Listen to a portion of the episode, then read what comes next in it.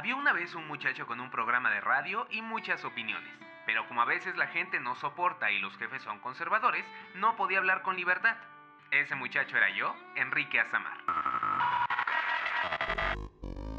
Así nació Vómito Mental, el podcastito desordenado y transparente en el que hablo de libros, cine, series y otros temas que me apasionan. Este es un espacio seguro para todos, todas y todes. Sígueme en Instagram, arroba Vómito Mental Podcast.